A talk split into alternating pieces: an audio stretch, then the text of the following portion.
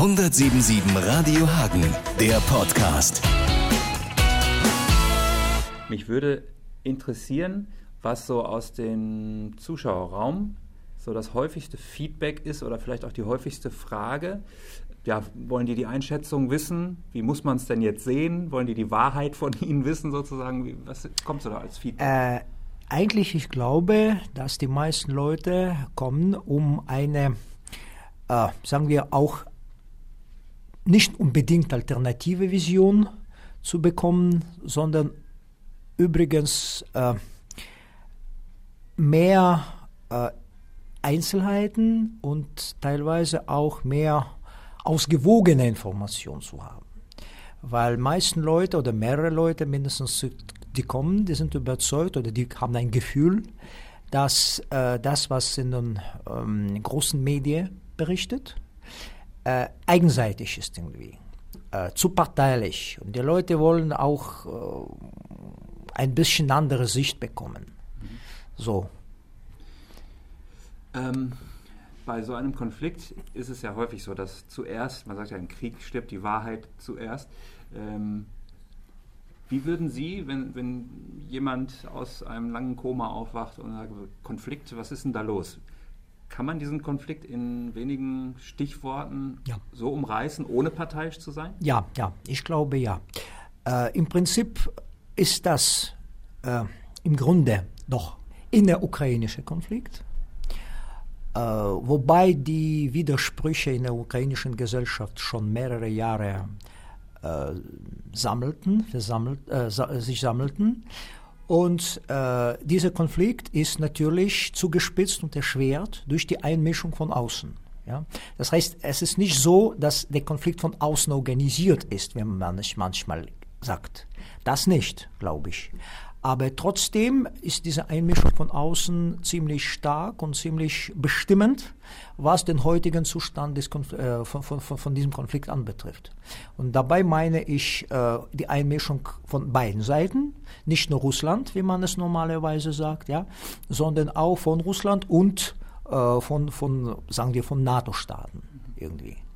Das heißt, ähm, für mich mindestens sieht das so aus, als ob es ein Stellvertreterkrieg jetzt im Moment ist, äh, wobei beide, also beide große Lager, also Russland einerseits und der Westen ja, irgendwie andererseits, praktisch ähm, für die Macht oder für die Kontrolle in der Ukraine kämpfen, aber mit den Händen der ukrainischen Gruppen selbst.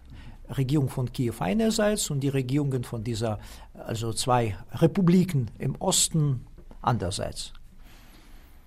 Wie schätzen Sie denn das ein, was da jetzt äh, bei denen, die äh, da von außen äh, Einfluss nehmen, abläuft? Wenn jetzt wie am Wochenende ähm, man zwar miteinander spricht, mhm. Merkel, Putin und so weiter, mhm. dann aber äh, Herr Putin irgendwann dann abreist, ähm, ist das eine gute Kultur, um eine Lösung zu suchen oder nicht so? Ja, äh, ich möchte äh, den Schuld nicht nur auf eine Seite irgendwie, äh, also, also die, die, ganze Schuld nur auf eine Seite irgendwie übertragen. Äh, ich glaube, dass äh, im Prinzip jetzt im Moment die Situation eher in einer Sackgasse ist. Leider, sagen wir, weil äh, ähm, ja, mehr, tausende Leute sind schon gestorben, ein Million Flüchtlinge wobei äh, zwei bis 300.000 Flücht, äh, Flüchtlinge sind von der Ukraine sind in Russland und die anderen sind in, innerukrainisch irgendwie, aber schon sowieso eine, eine enorme, enorme Zahl ist das. Und äh, die Lösung des Konflikts eigentlich nicht, ist nicht im Sicht. Ja, das ist, das ist wirklich äh, Hauptproblem in dieser Situation. Weil äh, es gibt äh, ein brüchiges Waffenstillstand, äh, aber in jedem Moment kann das irgendwie wieder revidiert sein. Außerdem kleinere Kämpfe gehen auch weiter. Ja, und äh, irgendwelche diplomatische und politische Lösung äh, geht nicht voran. Ja? Und äh, obwohl im Prinzip es schon seit Mai äh, gewisse Projekte existieren, wie diese, Konflikt, äh, wie diese Konflikte im Osten der Ukraine zum Beispiel gelöst sein könnten. Aber niemand, niemand hört diese, niemand, niemand hört diese Vorschläge. Niemand berücksichtigt diese Vorschläge und niemand nimmt in Kauf.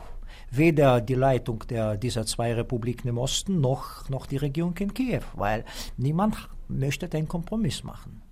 Und äh, die, die, die Regierungen der westlichen Staaten einerseits und Russlands andererseits, die stehen völlig an der Seite von ihren, von ihren Satelliten ja, in der Ukraine. Hm. Okay, äh, ich gebe Ihnen jetzt äh, alle Macht, diesen Konflikt zu lösen und Sie können mir jetzt zwei, drei Punkte äh, diktieren, ja. die ich ja. dann weitergebe und das ja. ist gelöst. Was müssten wir machen? Ja, also äh, diese Vorschla also Vorschläge, die ich damit, das, die ich gemeint habe, die äh, wurden im, äh, Mai, im Mai dieses Jahres während äh, die äh, sogenannte Runde Tische vor der Präsidentschaftswahl in der Ukraine vorgeschlagen, und zwar von den ehemaligen Deputierten von Lugansker Stadtparlament, von Lugansker regionale, von, von Lugansker regionale Parlament. Äh, die beinhalteten solche Dinge wie erstens äh, die, also die, die Beibe das Beibehalten des neutralen Status, der blockfreien Status der Ukraine, erstens.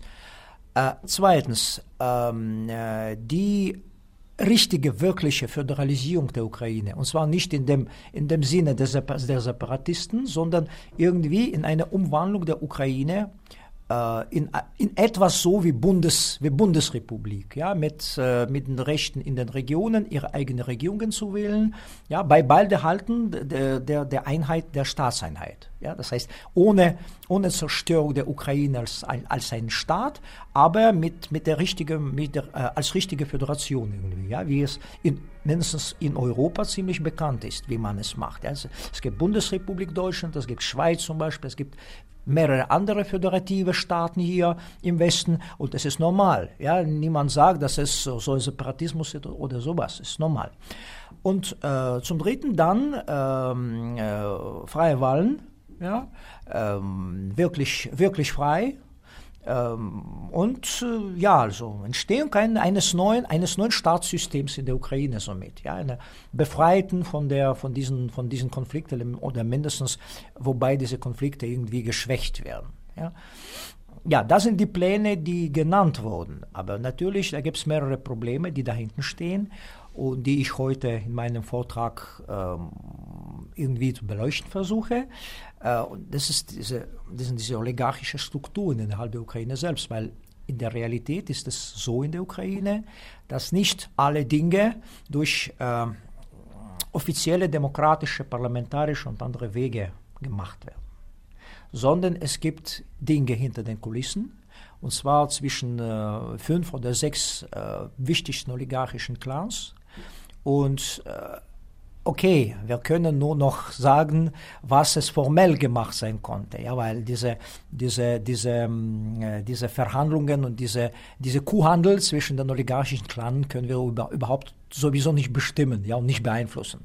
Da kommen irgendwelche andere, äh, irgendwelche andere Faktoren ins Spiel. Wenn wir jetzt wieder dann zurück, wir sind ja eigentlich schon wieder in der Realität zurück, ähm, haben Sie einen, einen Zeit, Korridor, was Sie schätzen, wie lange dieser Konflikt noch so konfliktär bleibt und oder wird es auf absehbare Zeit dort keine Lösung geben, wie im Osten? Das ist nicht ganz klar, weil das äh, hängt in ganz vollem Maß von der Kräftekonstellation ab. Das heißt, äh, ich kann sogar nicht sagen, äh, auf wen die Zeit jetzt im Moment arbeitet, mhm. weil äh, es gibt äh, gewisse Tendenzen, ja, die man so einschätzen kann oder anders. Äh, und ja, zum Beispiel kann, kann, kann, man wahrscheinlich sagen, dass militärisch ist dieser Wasserfeldstandort für Kiew ein bisschen ähm, vorteilhafter. Weil während der letzten, Krieg, während der letzten Kampfhandlungen im äh, Ende August, Anfang September äh, hat eigentlich die ukrainische äh, Armee oder Nationalgarde äh, ziemlich starke Verluste hinnehmen. Und die verlor äh, groß, äh, größte Teile von Militärtechnik und, und, und. Und seitdem hat die ukrainische Regierung selbst gesagt, die haben das irgendwie nachgeholt. Ja, mit Hilfe von Waffenlieferungen aus der Welt, die haben das irgendwie nachgeholt. Ja. Was, die, äh, was die Situation ähm, im Osten anbetrifft, im Osten der Ukraine anbetrifft, Äh, so äh, sieht das ziemlich kompliziert aus. Es gibt doch dort auch interne Machtkämpfe. Es gibt die Gruppen, die mehr Russland angewiesen sind und auch weniger und die auch auf verschiedene Kräfte in Kreml selbst orientieren. Ja? Und es ist schwer einzuschätzen. Ja, Im Moment ist es so eine Pattsituation irgendwie. Aber wie lange kann diese Situation dauern, ist nicht, ist nicht klar. Ja? Äh, die Kampfhandlungen können jede, jeden, jeden Tag, jede Zeit wieder auf, auf, sich aufnehmen. Und äh, es ist nicht, dann, dann nicht ganz klar, was weitergeht. Ja? Wenn zum Beispiel, wenn die ukrainische Armee dann vorangeht, dann äh, kann Kreml auch mit der Sendung der Truppen reagieren zum Beispiel. Und welche Reaktion wird dann vom Westen kommen? Okay, ja, es ist alles, das sind alles Fragen, ja, das sind alles Themen mit Fragezeichen. Und es hängt von vielen Dingen ab, wie es weitergeht. 1077 Radio Hagen, der Podcast.